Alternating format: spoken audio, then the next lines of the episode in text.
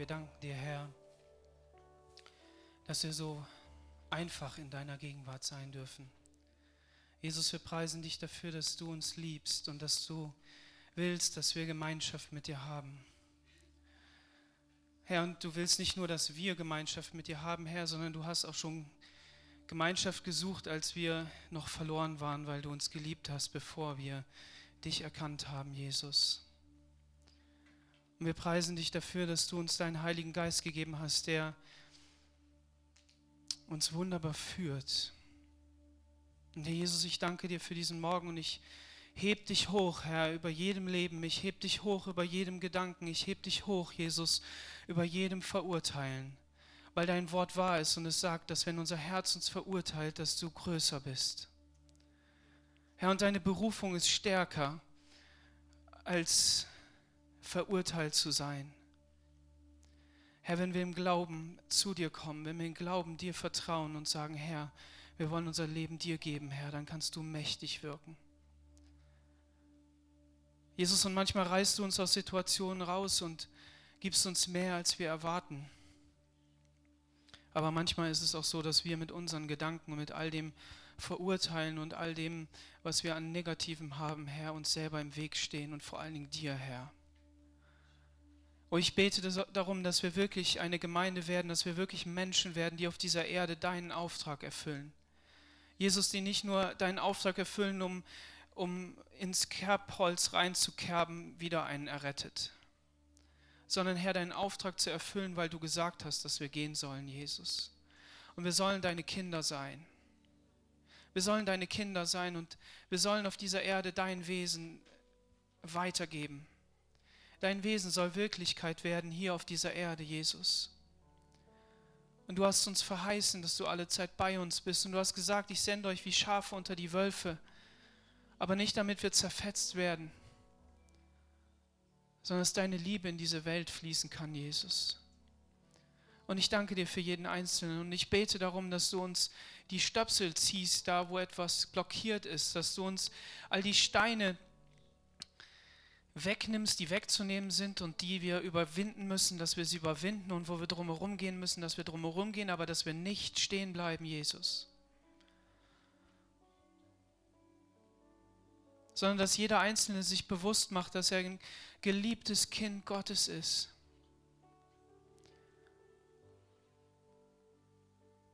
Dass wir wissen, wer wir sind in dir, Jesus Christus.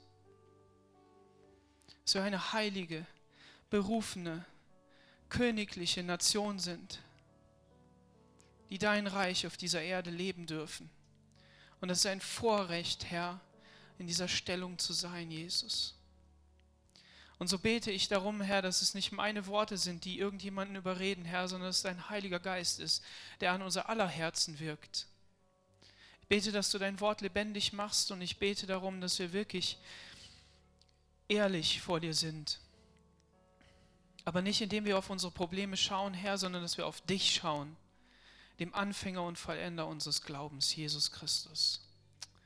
Amen. Halleluja, vielen Dank. Es ist wirklich richtig schön, in der Gegenwart Gottes zu sein. Amen.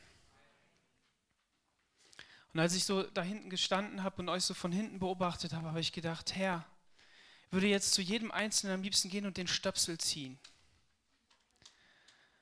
Diese Blockade, die da ist, vielleicht um noch tiefer in die Gegenwart Gottes zu gehen. Um, um diese Explosion zu erleben, die der Petrus erlebt hat. Dass die Türen nicht verrammelt werden. Dass nicht gesagt wird, wir müssen uns einkerkern hier, weil der Feind ist draußen, wir müssen uns schützen sondern dass der Heilige Geist kommt und uns packt und sagt, du bist gesandt durch mich und ich stehe dir bei. Ich gebe dir die Kraft. Ich gebe dir die Möglichkeit, Dinge zu verändern. Wir haben das schon gehört, wir sollen positiv reden, aber nicht, weil wir es uns positiv reden, sondern weil wir etwas haben, das diese Welt verändern kann. Und nicht nur verändern kann, sondern sie wird es. Gott ist auf der Suche nach Menschen, die ein offenes Herz für ihn haben, die ein offenes Ohr für ihn haben, die Platz und Raum für ihn haben. Und über Noah wissen wir, dass er gesagt hat, die, die Augen des Herrn durchleuchten die Erde, um einen zu finden, der gerecht ist. Und nur Noah fand Gnade bei dem Herrn. Und was hat Gott dann getan? Er hat ihn gebraucht für das Werk, das er vorhatte.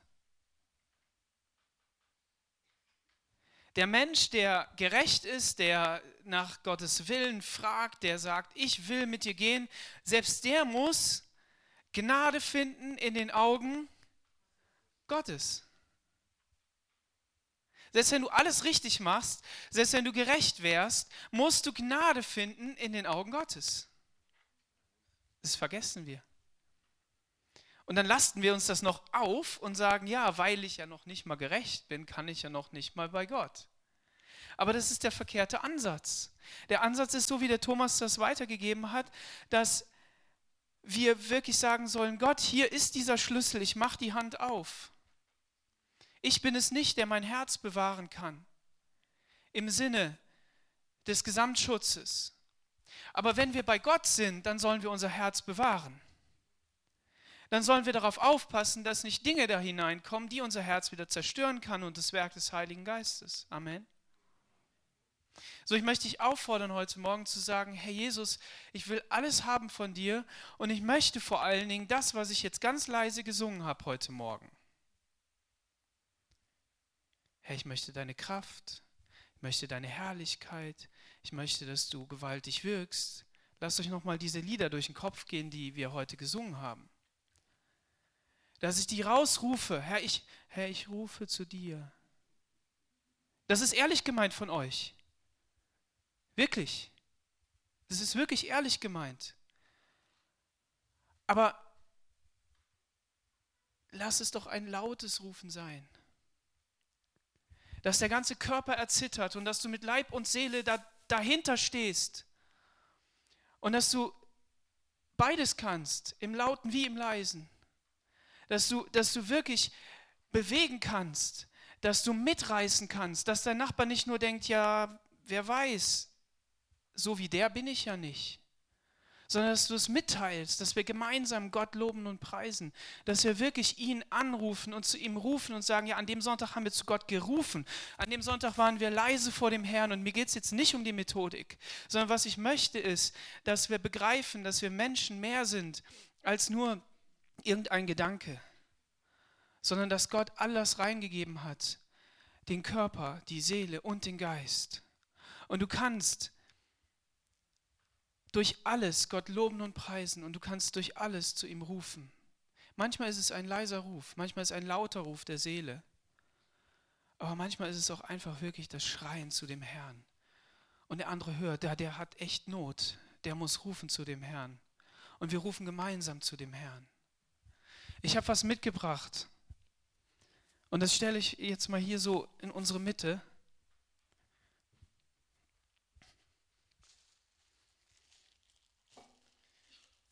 Das ist ein Präsentkorb. Und in diesem Präsentkorb, da ist alles Mögliche drin. Ferrero, Küsschen, Mix, Duplo, Senf, Knäckebrot, Schinkencracker, eine Flasche Wein, Kekse. Ich weiß ja nicht, was du so magst, ne? ne? Ja, Wein zum Beispiel, das ist gut. Ne? Ähm, manche Dinge sieht man gar nicht. Ne? Man weiß nicht, was da drin ist. Vielleicht erst, wenn man es ausgepackt hat. Ich werde den heute nicht auspacken. Ne, glaub mir es. Ich werde ihn nicht auspacken. Und ich wollte damit nur sagen, so einen Präsentkorb hat Gott für dich heute Morgen.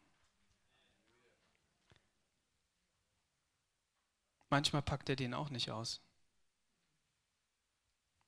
sondern er sagt, ich gebe ihn dir, damit du ihn auspackst. Hast du Lust?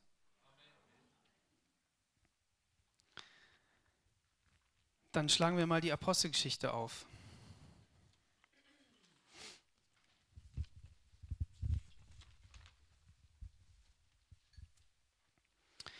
Pfingsten die Kraft des Heiligen Geistes.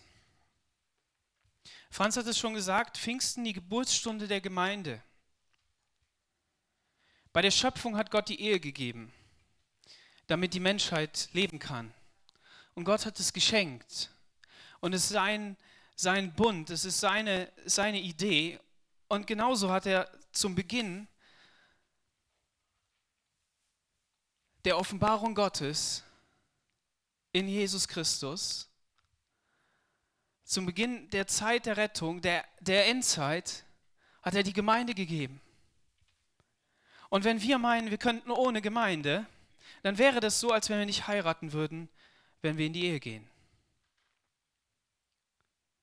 Wenn wir den Bund nicht vor Gott schließen, wenn wir nicht sagen, Herr, ich will nicht nur so ein Freestyle-Climber sein, so einer, der, so ein Lonesome Rider, irgendjemand, der alleine durch die, durch die Prärie reitet. Und ich mache das, egal wer mitkommt und wer nicht. Ich gehe. Du brauchst Gemeinde. Aber nicht, weil das unsere Idee ist, sondern weil es Gottes Idee ist. Und deshalb bist du heute Morgen hier. Ist das nicht cool? Jeder Sonntag, jeder Tag, an dem du in einer Gemeinde bist und in dieser Gemeinde hier, weil du heute hier bist, sagst du, ja, ich will dabei sein. Und auch wenn du überhaupt keine Lust hattest, heute Morgen herzukommen, allein, dass du hergekommen bist, ist schon das Zeugnis davon, dass du mitmachen möchtest und sagst und rufst zu dem Herrn und sagst, Herr, ich will dir begegnen. Es gibt einige hier unter uns, die können nicht so oft kommen. Aber die sagen, Herr, ich habe den Wunsch und ich habe wirklich das Bedürfnis, dass du mir begegnest. Und ich möchte heute Morgen zurufen, der Herr will dir begegnen, wenn er dir nicht schon im Lobpreis begegnet ist. Gott hat uns den Heiligen Geist gegeben, der uns in alle Wahrheit führt. Das wissen wir. Im ersten Kapitel, Vers 8, da heißt es, aber ihr werdet den Heiligen Geist empfangen und durch seine Kraft meine Zeugen sein in Jerusalem und Judäa und in Samaria und auf der ganzen Erde. Das ist ein cooler Vers, nur der Zusammenhang ist ein bisschen doof. Weil die gesagt haben, ähm, bei der Gelegenheit fragten, ihn, fragten sie ihn, Herr, wirst du jetzt Israel wieder zu einem freien und mächtigen Reich machen? Die hatten was ganz anderes auf dem Plan, die Jünger. Die wollten jetzt, ja, hier, und jetzt geht's voran, und jetzt kommt der König, und jetzt geht's wieder los. Ne? Und Israel wird befreit werden. Und was sagt Jesus darauf? Und das ist etwas, das müssen wir uns merken. Er sagt, die Zeit dafür hat allein Gott der Vater bestimmt. Das ist nicht eure Sache. Es ist nicht unsere Sache, wann Gott was macht. Er hat es uns auf der anderen Seite offenbart, dass er das tut. Und wenn man dann darauf schaut, auf diese schönen Prophetien, dann merkt man auf einmal, hey, Gott lässt uns nicht im Dunkeln sitzen, sondern er ist das Licht. Und er scheint in die Zukunft, er scheint in die Vergangenheit und er sagt, hey, kein Problem, der Pöller, den du da gerammt hast, das war eigentlich ein Hinweis von mir.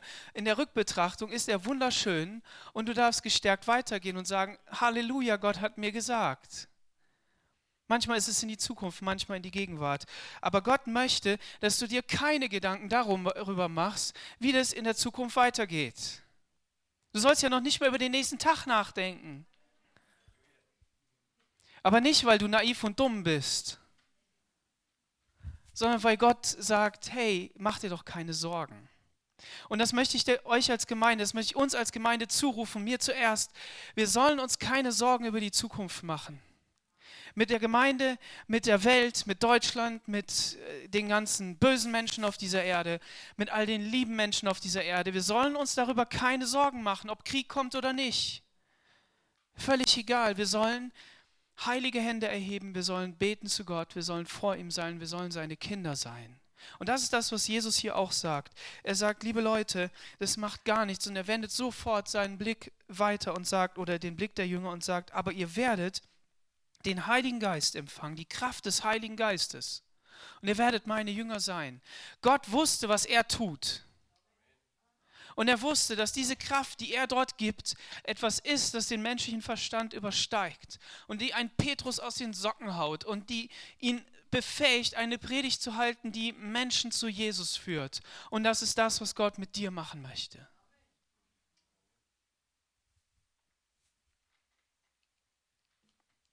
Im zweiten Kapitel, Vers 17, da heißt es, in den letzten Tagen spricht Gott, will ich alle Menschen mit meinem Geist erfüllen. Eure Söhne und Töchter werden aus göttlicher Eingebung reden.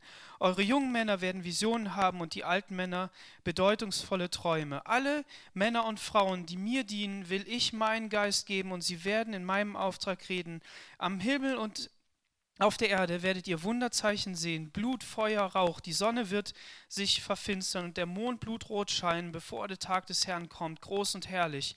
Wer dann den Namen des Herrn anruft, soll gerettet werden.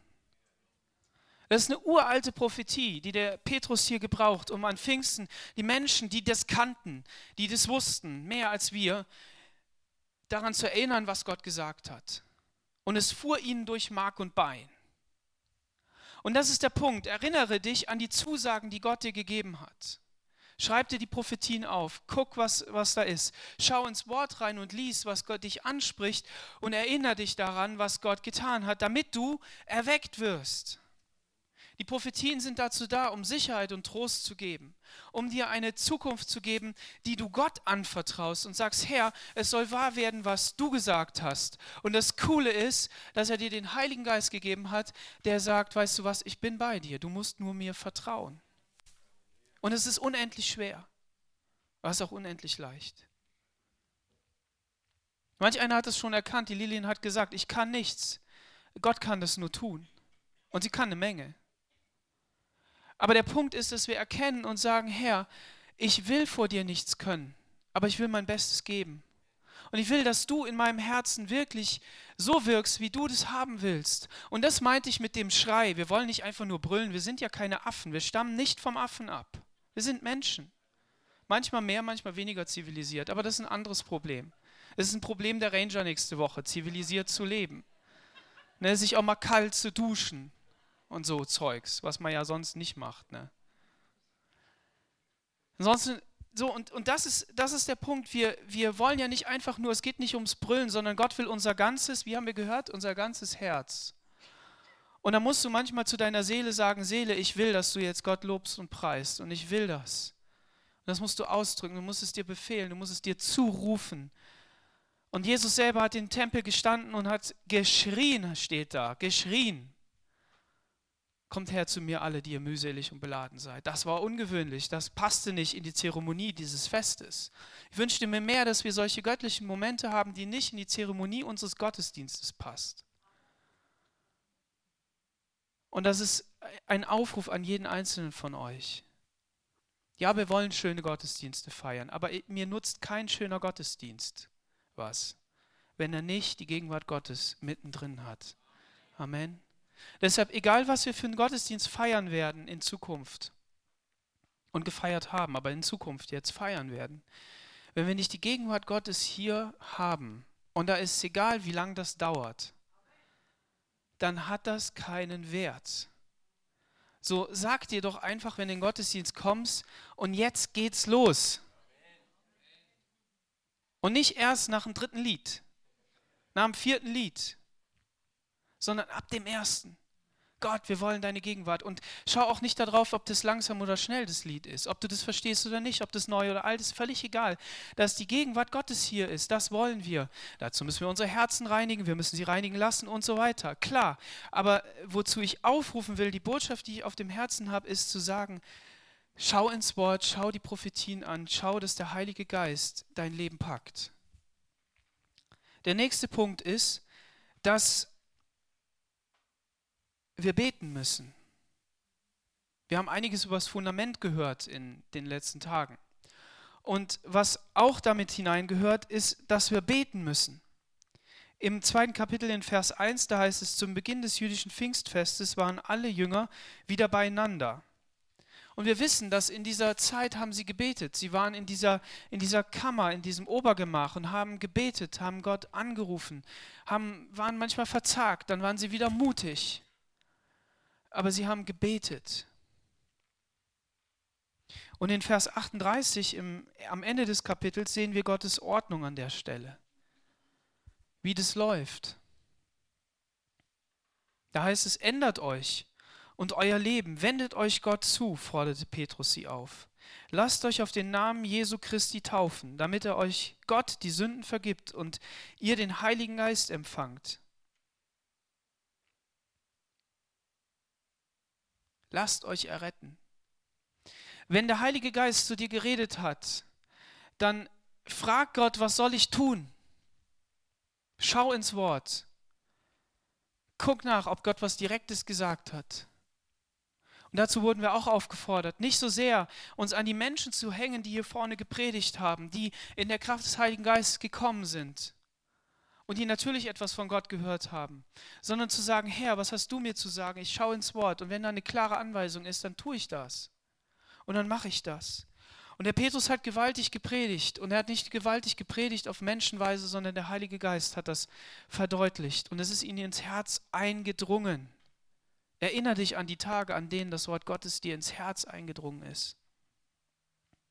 Und dann vertrau selber darauf, dass wenn du den Menschen etwas sagst, wenn du Gottes Kind bist, und das bist du ja, und sagst, Herr, ich gehe jetzt in deiner Vollmacht und ich sage dem jetzt einfach, wie ich es meine, mit dem Kind, mit dem Ehepartner, mit der Familie, wie das im Haus zu laufen hat und auch das Evangelium, dann glaub und vertraue darauf, dass der Heilige Geist mit dir ist und dass er den Menschen ins Herz fährt und dass sie dann an ihn glauben, ihre Sünden bekennen, sich taufen lassen und den Heiligen Geist empfangen. Aber dazu brauchen wir eben diesen Heiligen Geist, der uns Mut macht, der uns hilft. Was hat das dann für Auswirkungen? Das hat Auswirkungen aufs Leben. Die ersten Christen ließen sich regelmäßig von den Aposteln unterrichten und lebten brüderlich, in brüderlicher Gemeinschaft, feierten das Abendmahl und beteten miteinander. Eine tiefe Ehrfurcht vor Gott kam über sie. Die Gläubigen lebten wie eine große Familie. Sie besaßen, was sie besaßen, das gehörte ihnen zusammen. Aber glaubt mir, wenn wir das jetzt tun würden, dann würde Gott auch eine Verfolgung schicken. Es gibt ja welche, die meinen, wir müssten auch so leben. Und in gewisser Weise ist das ja auch richtig. Wir sollen teilen, wir sollen großzügig sein, wir sollen miteinander das Leben leben, aber wir sollen es eben leben. Und der Auftrag der Jünger war, in die Welt hinauszugehen. Und was hat Gott gemacht? Er hat sie mächtig gesegnet, keine Frage. Aber er hat auch eine Verfolgung geschickt und dann sind sie die ganze Welt zerstreut. Und auch das soll uns nicht befürchten, sondern die, die Zielsetzung ist, Herr, was ist in diesem Moment da? Wir haben jetzt zwei Wochen Konferenz gehabt. Und da war, war es einfach, sich füllen zu lassen. Da war es einfach, sich ermutigen zu lassen. Herr, wir wollen, dass unser Leben sich verändert. Wir wollen mit dir gehen. Was hast du für mich? Und das Wichtige, das steht hier in der Mitte eben, ist Ehrfurcht vor Gott. Erfüllte sie alle. Ich wünsche mir so sehr Ehrfurcht vor Gott. Ich habe davon keine Ahnung. Sagst du, ja, du bist ja schon lange mit Gott unterwegs, hast schon viel gesehen? Ja, habe ich. Aber mir nutzt keine Ehrfurcht, die in der Vergangenheit ist. Ich brauche die in der Zukunft und in der Gegenwart. Und die kann ich nicht produzieren. Ich kann nicht mit, mit klappernden Zähnen und, und schlotternden Knien vor Gott stehen und sagen, das ist Ehrfurcht. Sondern die Ehrfurcht Gottes, die muss ins Herz kommen durch Gott und Gottes Veränderung. Und die muss da bleiben. Weil ansonsten rede ich mit meinem Mund, wir haben das auch von der Sibylle gehört, was das Zeug hält und dann auf einmal ist da ein Satz rausgehauen und der war erstens nicht zur Ehre Gottes und zweitens hat er jemand verletzt. Gut, wenn die Person mich kennt und mir das vergibt und es nicht so ernst meint oder auch mal zurückschießt ne, und wir das echt locker machen, alles gut. Aber was wir ja wollen, ist natürlich keine verknöcherten Christen, die irgendwie fromm da sitzen und meinen, das geht nichts, sondern wir wollen schon locker miteinander umgehen und wir brauchen Spaß und das alles. Brauchen wir, ne? So ein Witz, einen gewissen Witz, ne? Und ein ernstes Thema und es wird voll cool rübergebracht, so wie das mit der Ehe war hier in drei Sätzen. Zack, bam. Und über Sex hat er geredet. Kein Problem. Das brauchen wir. Aber was wir brauchen, ist eine tiefe Ehrfurcht vor Gott. Und wir brauchen, dass Gott unsere, unsere, äh, unser Reden mit Wundern und Zeichen bestätigt aber nicht als Anspruch, sondern vielmehr, er soll es tun, wie er denkt, weil es ist nicht von mir abhängig. Aber ich möchte alles tun, dass, dass Gott da wirken kann. Und dazu fordere ich euch heute Morgen auf, das ist auch wieder hier so ein, so ein weiß ich nicht, Wein, Wurst, Senf, keine Ahnung, such dir was aus. Irgendwas aus diesem Korb, was Gott dir schenken möchte. Was er geben will, ist eine Gabe Gottes. Und im 4 Vers 19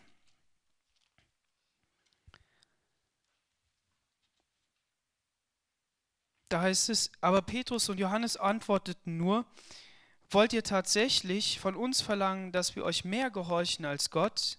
Wir können unmöglich schweigen, was wir gesehen, von dem, was wir gesehen und gehört haben. Amen. Die Prioritäten in unserem Leben verschieben sich komplett, wenn der Heilige Geist in unser Leben kommt und wenn er immer wieder neu kommt. Und deshalb ist es so wichtig, mal eine gute Konferenz zu erleben, es ist so wichtig, einen guten Gottesdienst zu erleben, es ist so wichtig, eine eigene persönliche gute Gebetszeit zu haben, weil die Prioritäten sich verändern. Es ist gut, im Wort Gottes zu lesen und wirklich angesprochen zu sein, weil es verändert meine Prioritäten. Jeden Tag. Und deshalb ist es nicht ein Muss, dass du das musst, sondern es ist ein, ein, eine wichtige Sache, die dich verändert die mich verändert. Sodass wir eben dann auch sagen können, ja, es ist wichtiger, dass wir auf Gott hören als auf Menschen. Und hier ging es ja eben darum, dass sie ihm verboten haben, über das Evangelium zu reden, die frohe Botschaft zu verkündigen. Und das konnten sie aber nicht nur, weil sie sich religiös und fromm angestrengt haben, das hatten sie ja schon versucht mehrere tausend Jahre lang, sondern das konnten sie nur, weil der Heilige Geist in sie hineingefahren ist, weil Jesus sie getauft hat im Heiligen Geist, weil sie erfüllt waren mit der Kraft Gottes und dann eben mutig sagen konnten, nein, weißt du was, wir müssen Gott mehr gehorchen als den Menschen und wir, wir wollen ihm dienen. So lasst uns eine Sehnsucht haben, dass der Heilige Geist uns erfüllt und dass wir ein Pfingsten erleben, immer wieder neu. Und was passiert dann in der Welt? dann verändert sich etwas. In 5 Vers 23, äh 32, da heißt es, das werden wir immer wieder bezeugen, auch der Heilige Geist, den Gott allen gibt, die ihm gehorchen. Diese Worte versetzten die Mitglieder des Gerichtshofs in maßlose Wut und sie beschlossen, die Apostel töten zu lassen. Menschen, die den Heiligen Geist nicht haben, die geraten in maßlose Wut über Dinge, die Gott tun möchte. Und hier ist jetzt sehr, sehr wohl zu beachten, dass wir aber auch fromm reden können und den anderen damit zur Weißglut bringen. Wenn schon der Vater sein Kind nicht zum Zorn reizen soll, durch sein bestimmtes Auftreten und durch die Regeln, die er doch ausführen sollte oder die er, die er sagen soll und beschränken soll. Und ihr wisst, was ich, von was ich rede, dass man seine Kinder sehr wohl zum Zorn reizen kann. Wenn er das schon nicht soll, wie sehr sollen die Frommen dann nicht durch frommes Geschwätz die Frommen und die wahren Gotteskinder zur Wut reizen? So, du musst selber in deinem Herzen den Heiligen Geist ranlassen und sagen, Herr, ist der Gedanke, den ich da jetzt sage, so sehr von dir oder ist es eigentlich nur, weil ich meine fromme Nase wieder mal durchschieben will? Ihr wisst doch, wovon ich rede, oder? Und wenn wir da ein demütiges Herz haben, dann wissen wir ganz genau, dass wenn wir dann mit jemandem reden, dass wir dann sagen, so wie der Herr das zu Petrus gesagt hat, weißt du was, den anderen, das, das ist doch egal jetzt mal, komm, mach du das, was ich dir sage, hüte meine Schafe. Jesus ist manchmal sehr, sehr weich. Gott ist sehr oft sehr leise und wir hören das nicht. Und er verpackt es nochmal und nochmal und nochmal und nochmal. Und lass uns auch Geduld haben mit dem anderen. Und wenn Gott dann meint, groß auftreten zu müssen, dann wird er das schon tun. Und ich wünsche mir, dass wir so dann auch, wenn jemand was Ernstes auf dem Herzen hat, ihm das dann auch abnehmen können und nicht in Hochmut verfallen und sagen, was hat der mir denn zu sagen? Sondern weil wir wissen, dass wir wirklich, und davon haben wir auch gehört, wahre Transparenz ist auch wahre Liebe. Wenn wir uns geborgen fühlen, wenn wir wirklich wissen, wer unser Vater im Himmel ist, wenn er uns wirklich in seiner Hand hat und wir das spüren und du nicht deinen irdischen Vater auf deinen himmlischen Vater projizierst und sagst, naja, was kann der mir schon geben? Und selbst wenn der gestorben ist, kannst du ja auch nichts mehr machen. Du musst ja zu Gott rennen, du hast ja keine andere Wahl. Wenn du das wirklich weißt, dann kannst du sagen, Herr, dann kann ich auch vertrauen. Und wenn der andere vertraut und ich das spüre, dann können wir uns auch gegenseitig die Sünden bekennen. Und dann hat der Feind keine Macht. Aber es geht nicht so sehr ums Sündenbekennen in dem Sinne, sondern es geht ja darum, dass da Geborgenheit ist, dass da Frieden ist und dass der Feind entwaffnet wird.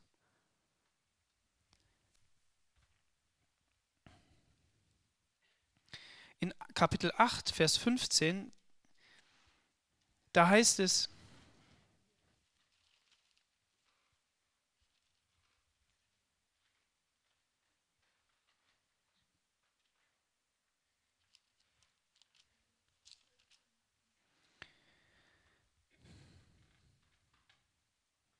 Die beiden Apostel kamen nach Samaria und beteten für die Gläubigen, dass Gott ihnen seinen Heiligen Geist schenken möge. Als aber die Apostel die Hände auflegten, empfingen sie den Heiligen Geist. Simon hatte gesehen, dass den Gläubigen der Heilige Geist gegeben wurde, als die Apostel ihnen die Hände auflegten. Da bot er Petrus und Johannes Geld an und sagte, verhelft mir auch dazu, dass jemand, dem ich die Hände auflege, den Heiligen Geist bekommt.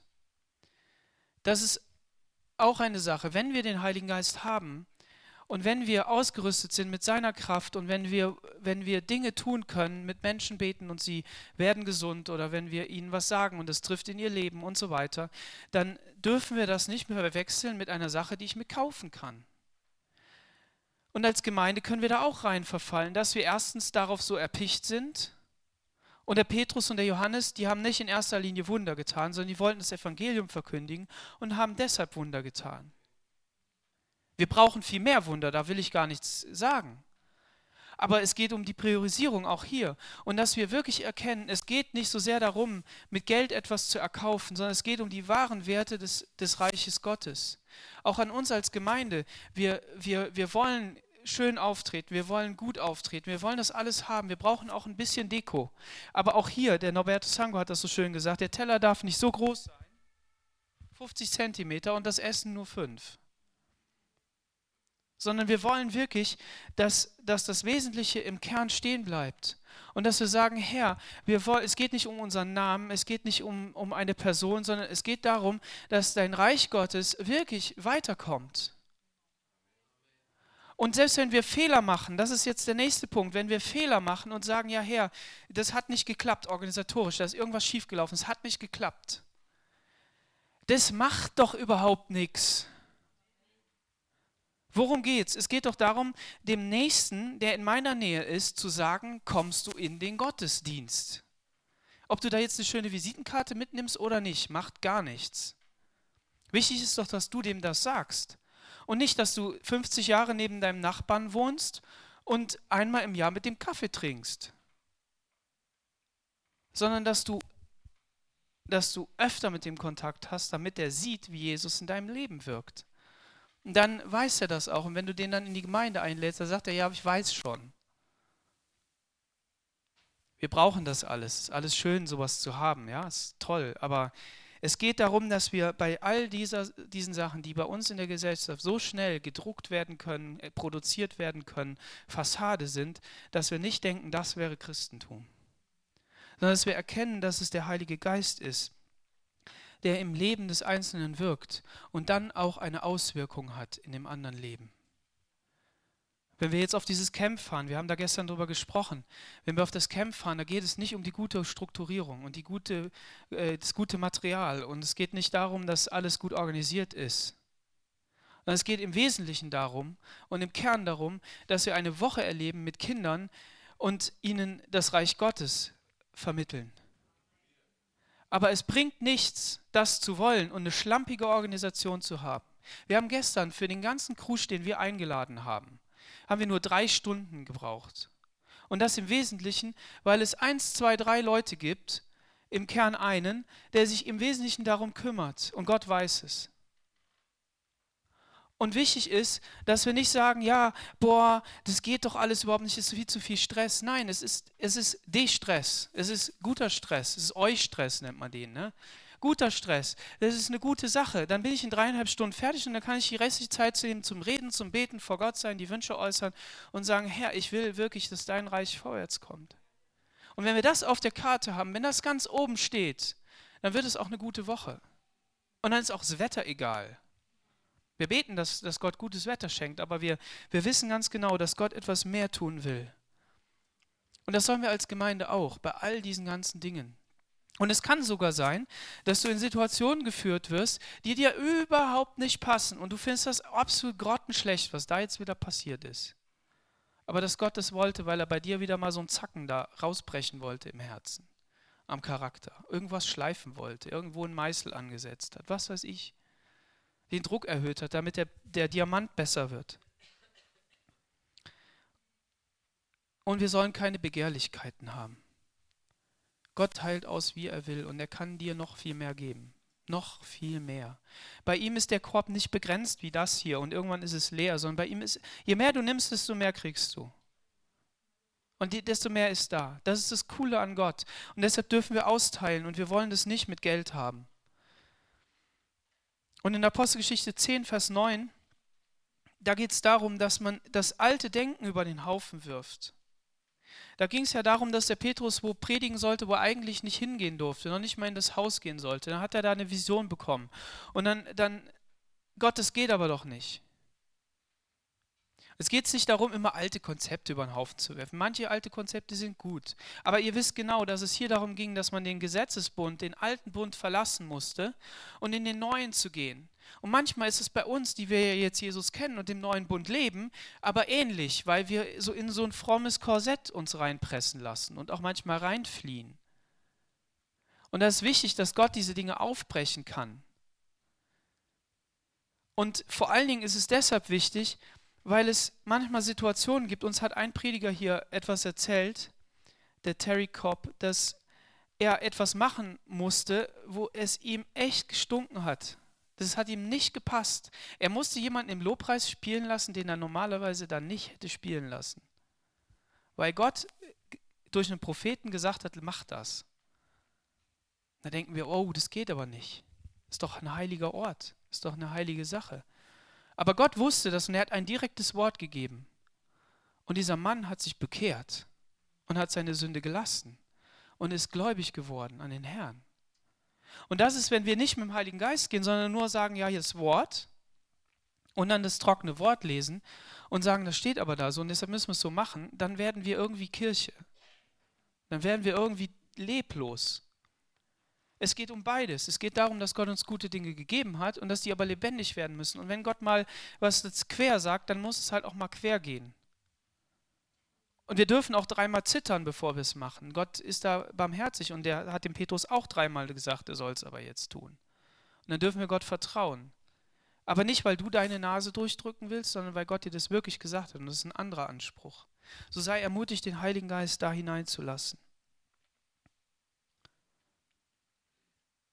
Und dann natürlich, dass es übernatürliche Wirkungen gibt. Im 16, Vers 6.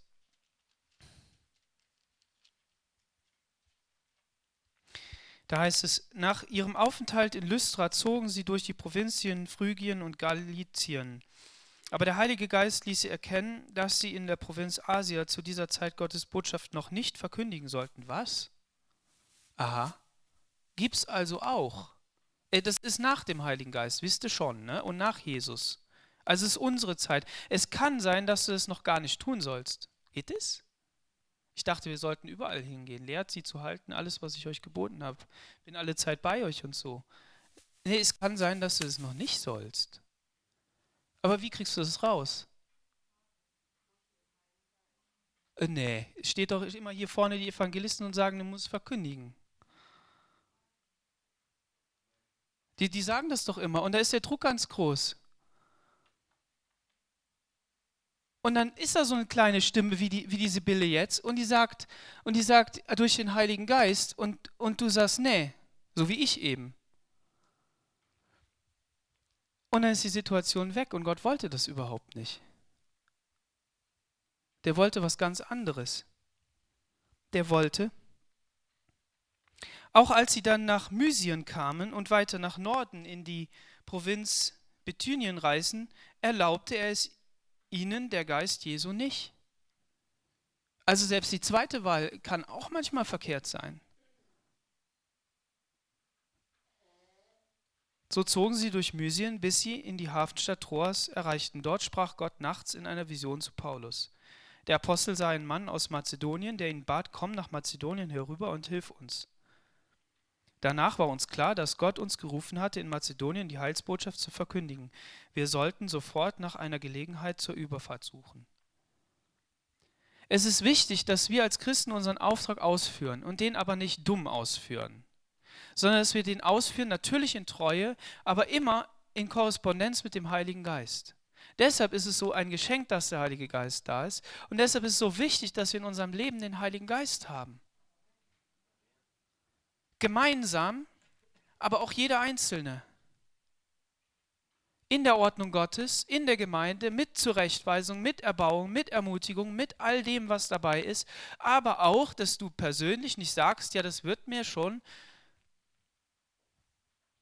der und der sagen. Weil der ist ja ein Mann Gottes. Nein, Gott will mit dir reden. Und er will dir sagen, wie du es tun sollst. Und es kann sein, dass du erstmal beten musst. Oder warten musst. Oder jemanden vor die Mauer rennen lassen musst. Kann sein, das weißt du doch nicht. Aber es geht darum, den Auftrag auszuführen. Und der erste Auftrag ist mal zu Jesus zu kommen und den Geist Gottes in dir wirken zu lassen. Und zu sagen, Herr, was willst du wirklich? Und dann hinzugehen und zu verkündigen. Und wenn er dir wehrt, dann auch darauf zu hören und nicht einfach nur zu sagen, nee, sondern zu sagen, nein, Geist Gottes, sprich, sprich zu mir. Und das ist eine wahnsinnige Herausforderung. Es kann sein, dass man um Mitternacht im Knast, im Block, wenn man eingesperrt ist, wenn es unbequem ist, wenn man todkrank ist, wenn man was weiß ich was ist, Gott loben und preisen muss sodass die Gefängnistüren aufgesprengt werden und sie rauskommen und Gott dieses ganze Gefängnis errettet. Ja? Es kann sein. Aber wichtig ist, dass wir wirklich mit dem Heiligen Geist rechnen, dass wir ihn einladen, dass wir sagen, Geist Gottes, rede du zu mir, lass mich deine Stimme hören. Lass dich auch nicht verunsichern von Menschen, die ständig den Heiligen Geist hören, weil sie immer sagen, ich habe den Heiligen Geist gehört. Und du denkst, ich habe den gar nicht gehört. Lass dich doch davon nicht verunsichern, sondern Gönn ihm das und sag, Herr, rede du auch zu mir. Ich will die, die, mit dir gehen. Und solange du nichts anderes gehört hast, gehst du einfach voran, einfach weiter und sagst, Herr, komm, ich will heute mit dir gehen. Und das ist dieser Präsentkorb, den Gott hat. Da hat er für jeden individuell die Sachen, auf deine Art, so wie du bist. Du musst dich ändern lassen, da wo Gott das möchte wo du rumzickst, wo Dinge nicht in Ordnung sind, wo Sünde ist, wo, wo Dinge sind, die Gott verändern möchte. Das will er. Aber du sollst auf deine individuelle Art und Weise Gott dienen, durch die Kraft des Heiligen Geistes. Amen.